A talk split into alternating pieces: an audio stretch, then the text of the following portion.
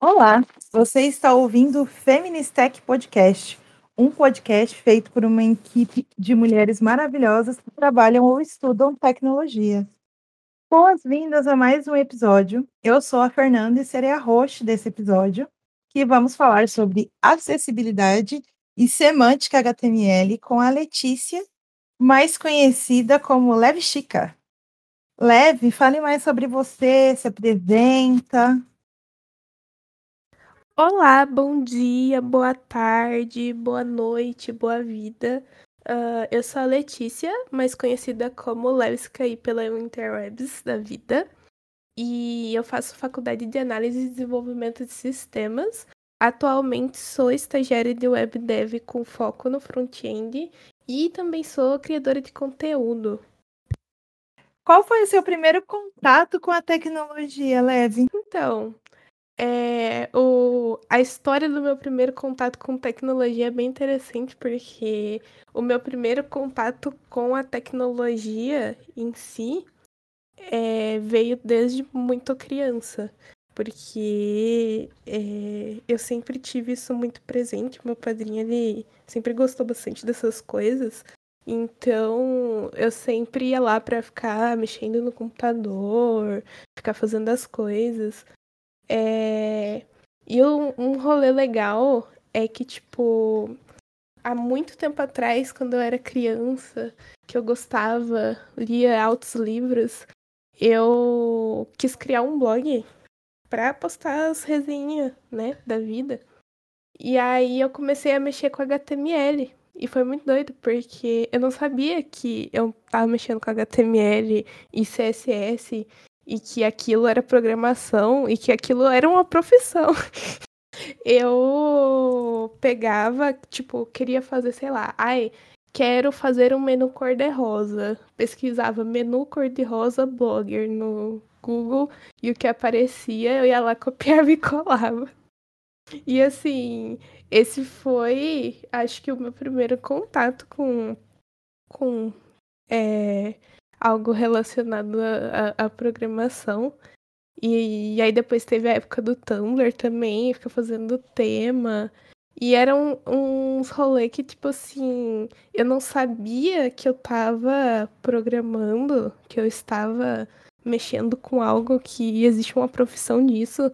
Eu lembro que na época eu fiz até um curso de, acho que era de web design ainda, que na época eu acho que usava o Dreamweaver, uns rolês assim. Mas eu nem lembro direito, pra ser sincera, porque eu era muito nova. Mas eu lembro que eu fiz, vi umas coisinhas básicas lá de HTML. Aí eu descobri que HTML era alguma coisa lá que você usava para fazer a página acontecer na tela. Mas eu ainda não, não tinha na minha mente que aquilo poderia ser uma profissão. Muito interessante você falando assim, né? Que eu também passei por essa época aí do Tumblr e também não levava muito a sério como que, nossa, isso pode ser uma profissão, né? E por que que você se tornou logo programadora front-end? Como que isso aconteceu, Leve? Então, é, como eu falei ali no começo, eu faço faculdade de análise e desenvolvimento de sistemas, né? E assim, eu até tenho desenvolvimento web na minha grade, mas é bem, tipo, pro meio do curso pra frente. E eu ainda tô no, bem no comecinho do curso. E aí, assim, é, até então, pelo contato que eu tinha na faculdade, eu não conhecia nada de front, sabe? Eu só tinha visto coisa de back-end. E aí, quando teve a pandemia, é, eu fiquei praticamente um ano sem aula. Então, eu fiquei com tempo livre. Aí eu falei, nossa, Vou dar uma pesquisada mais em outras, em outras áreas, em outras coisas, porque assim, eu entrei para fazer análise e desenvolvimento de sistemas, mas quando eu decidi que eu queria trabalhar com tecnologia, eu não decidi exatamente, tipo, ai, quero ser front, quero ser back-end, quero ser várias outras mil coisas que existem na área de tecnologia. Eu tava meio perdida, eu só sabia que eu queria trabalhar com tecnologia. Daí eu achei o curso que eu ia ver o mais o básico das coisas, assim, de várias áreas diferentes. E aí, na minha cabeça, até a faculdade é um rolê que eu uso para conhecer várias áreas diferentes e poder decidir o que eu realmente quero fazer. Só que aí eu falei, eu vi, eu fui lá, pesquisei lá, fui pesquisando assim, ai, é áreas da tecnologia que você pode atuar. E aí eu vi o front. E eu falei, cara, isso parece legal.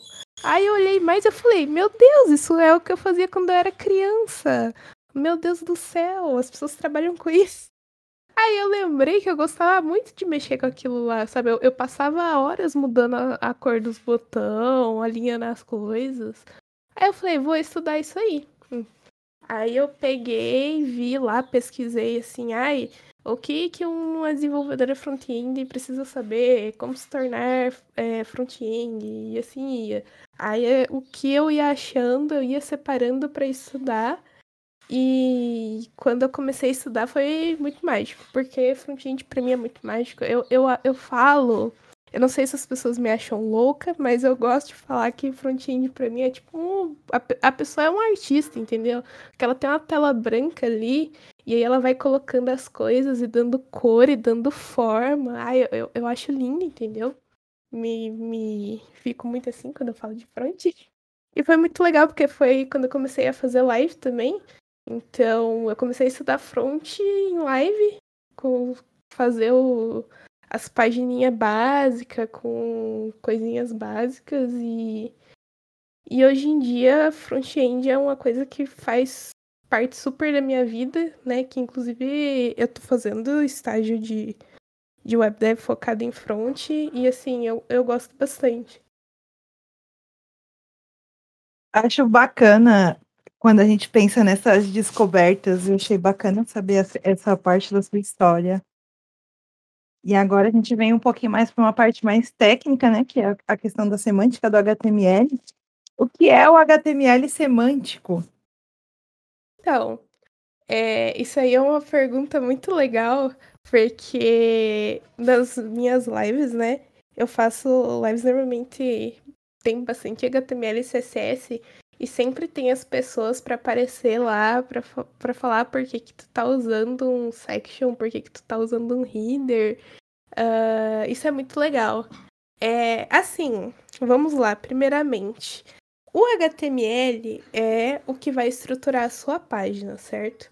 Então você tem o HTML ali, que é como você vai organizar, formatar, estruturar a sua página, que é o que vai aparecer ali para você.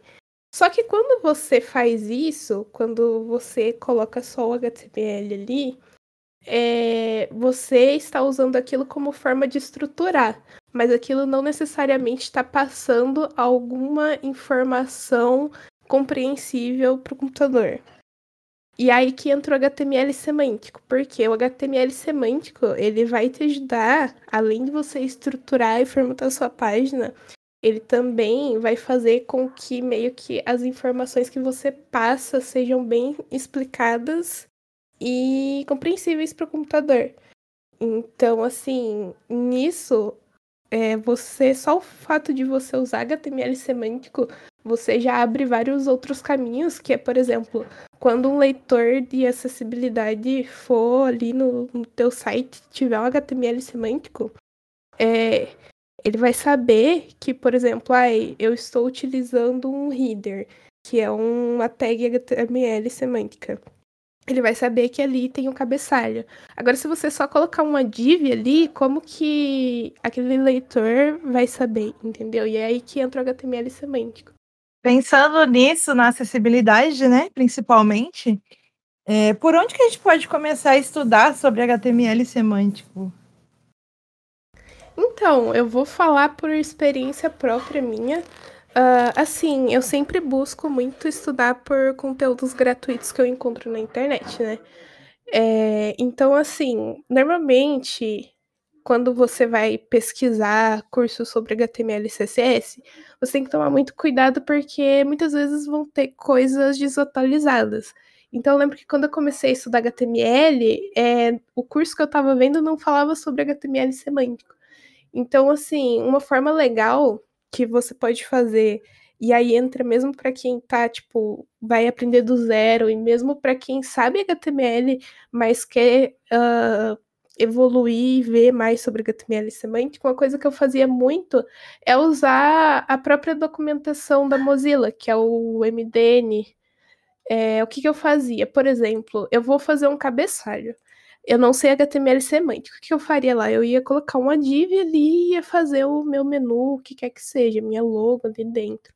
Então eu falo, poxa, é, existe uma tag semântica que diz que é, que é um cabeçalho, e aí eu ia lá e pesquisava. Aí eu descobri, ah, existe o header. Uma coisa interessante também que pode ajudar bastante é pelo menos pesquisar, tipo, as principais tags que tem. Porque normalmente quando você vai estruturar um site, né, você tem ali as partes principais, tipo o header que, se, que seria o cabeçalho, você vai ter o seu footer, você pode ter ali é, alguma área de navegação, você vai ter o seu conteúdo principal. Então, é legal você focar no começo em ver essas tags principais, e aí conforme você vai evoluindo, você vai pesquisando tags novas. E assim, o, o MDN ajuda muito. É, na verdade, assim, hoje em dia, uma coisa legal, né, que se você for no Google e você pesquisar as coisas, você vai achar bastante conteúdo. Uh, e em português também, que é uma coisa bem legal. Então, assim, não tenha medo de pesquisar no Google, sabe? É, se você for na, na própria documentação do MDN, se você for lá, ele tem meio que um guiazinho para você ir seguindo, tipo, ai, comece com HTML aqui. E aí lá você consegue ver bastante coisa. E assim, tudo gratuito, entendeu? Então, assim, isso é bem legal. Tem algum site específico que você usa para procurar exercício, Leve? Para praticar? Então, é, falando de assim, HTML e CSS, o que eu costumo fazer bastante é, é tem vários sites que tem, como que eu falo, desafios mesmo, sabe? Tipo assim, eles dão um design pronto e aí você vai lá e faz só o código. É, tem um aqui, deixa eu ver se eu acho o link. É, eu não vou achar o link agora, mas se você aqui, ó, se você pesquisar no Google Dev Challenge, você vai achar vários sites diferentes. Tem repositório no GitHub, que tem também.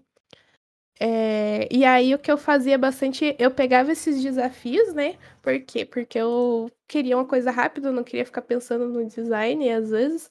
Então eu pegava um design pronto desses desafios. E aí, por exemplo, eu ia fazendo as coisas e sempre que eu ia fazendo alguma coisa nova, eu tentava parar o meu tempo, ir lá e pesquisar para ver existe alguma coisa semântica que eu posso fazer isso, existe alguma coisa é, nesse, nesse elemento específico que eu vou fazer que eu posso colocar aqui que vai melhorar a acessibilidade.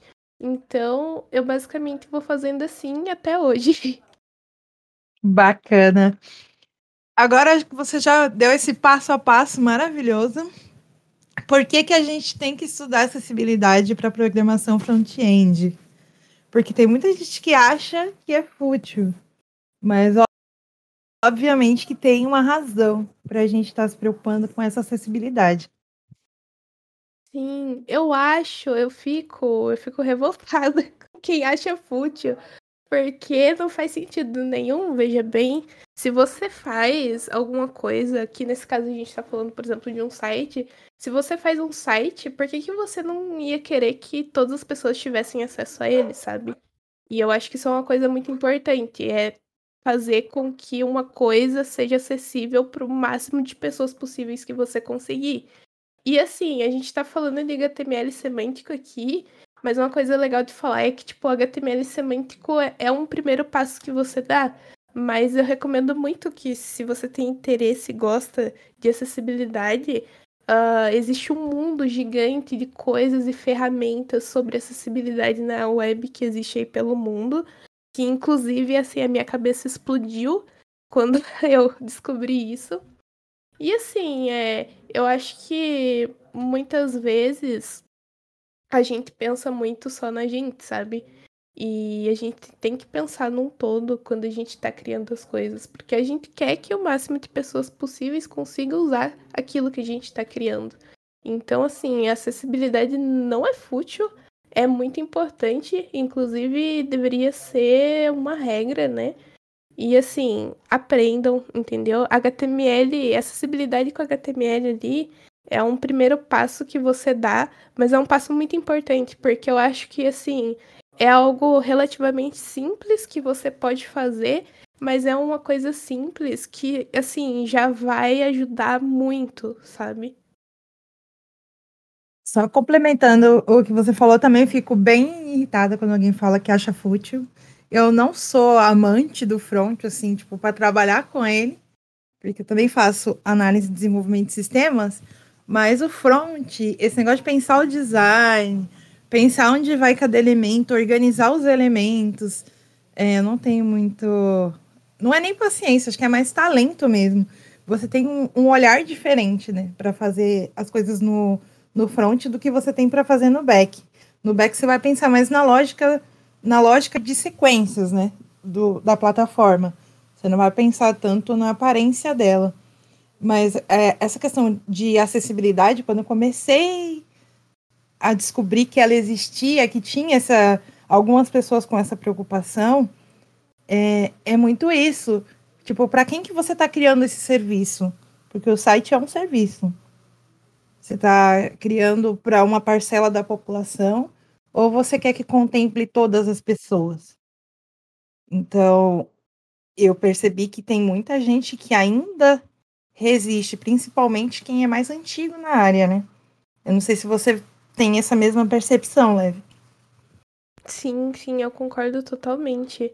Uh, eu até, assim, essa fala que você disse das pessoas acharem isso fútil, é, é triste, mas eu conheço pessoas próximas a mim que, tipo, o chefe vai lá e fala coisa desse tipo quando a pessoa propõe alguma coisa de acessibilidade, sabe? Isso assim, nossa, é, é terrível.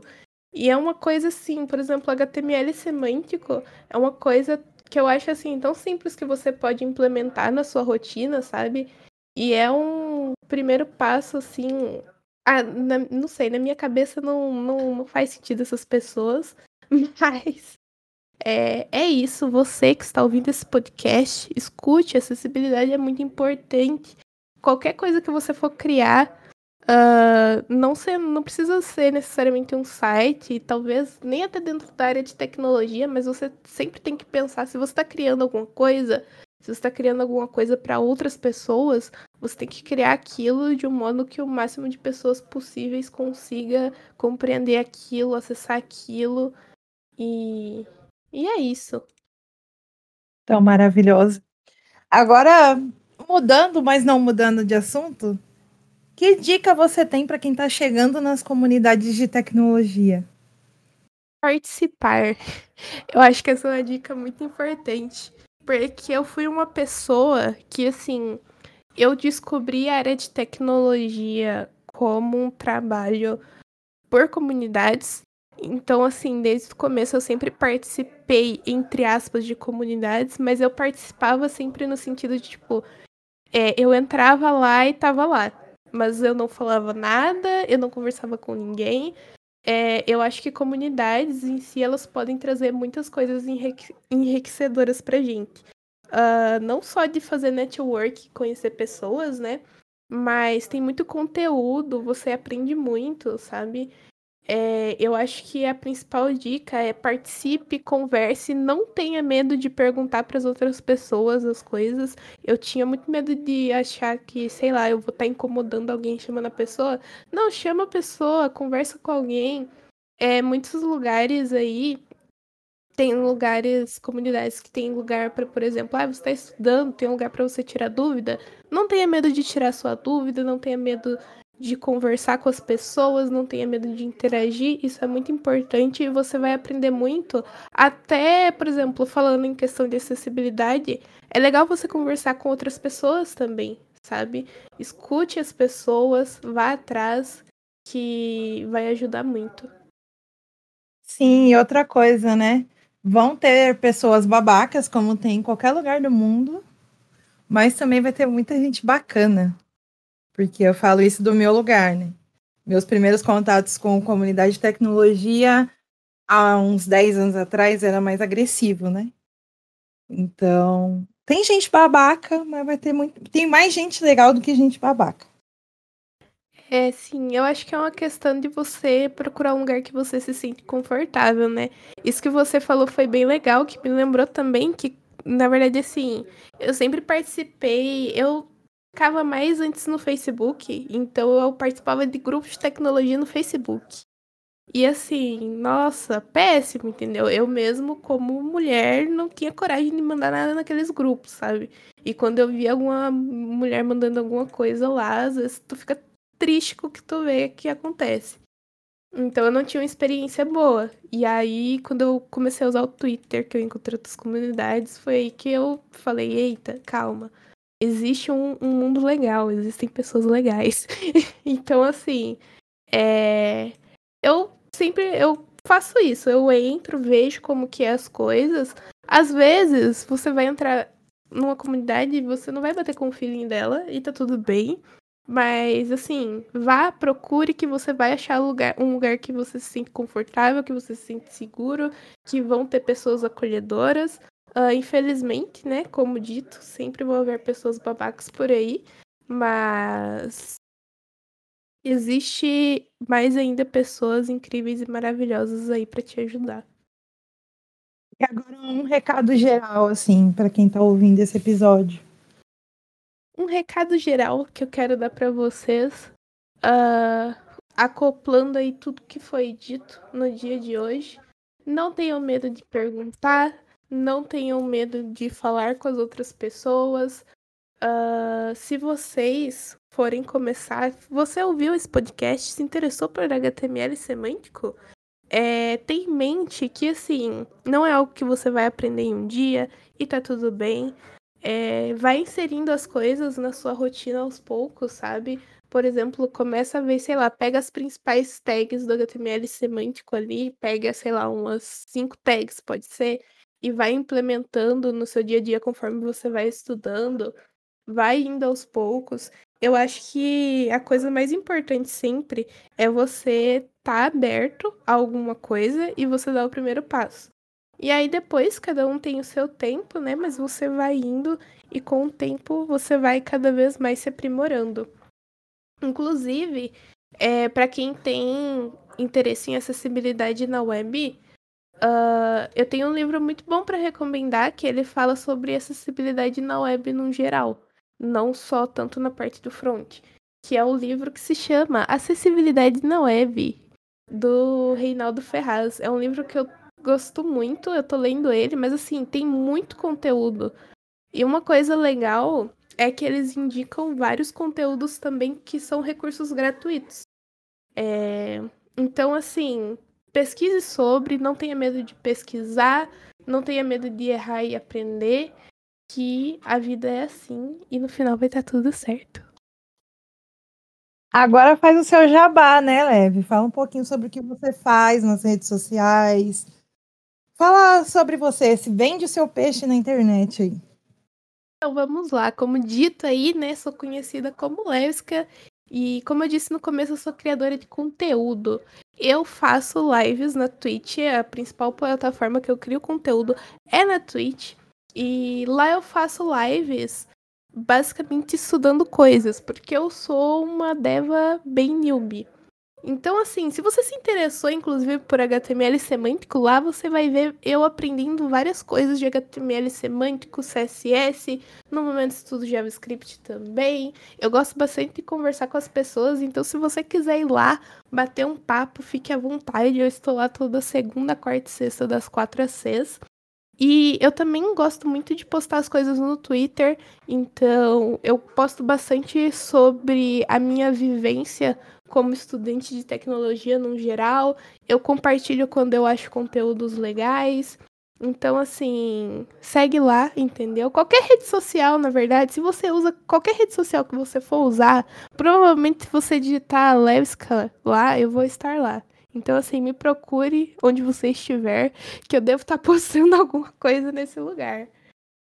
Muito bom. As lives da, da Levska, elas são ótimas ótimas, que ela é animadíssima. O chat é animadíssimo. Então só vai. Muito obrigada pelo seu tempo, Leve.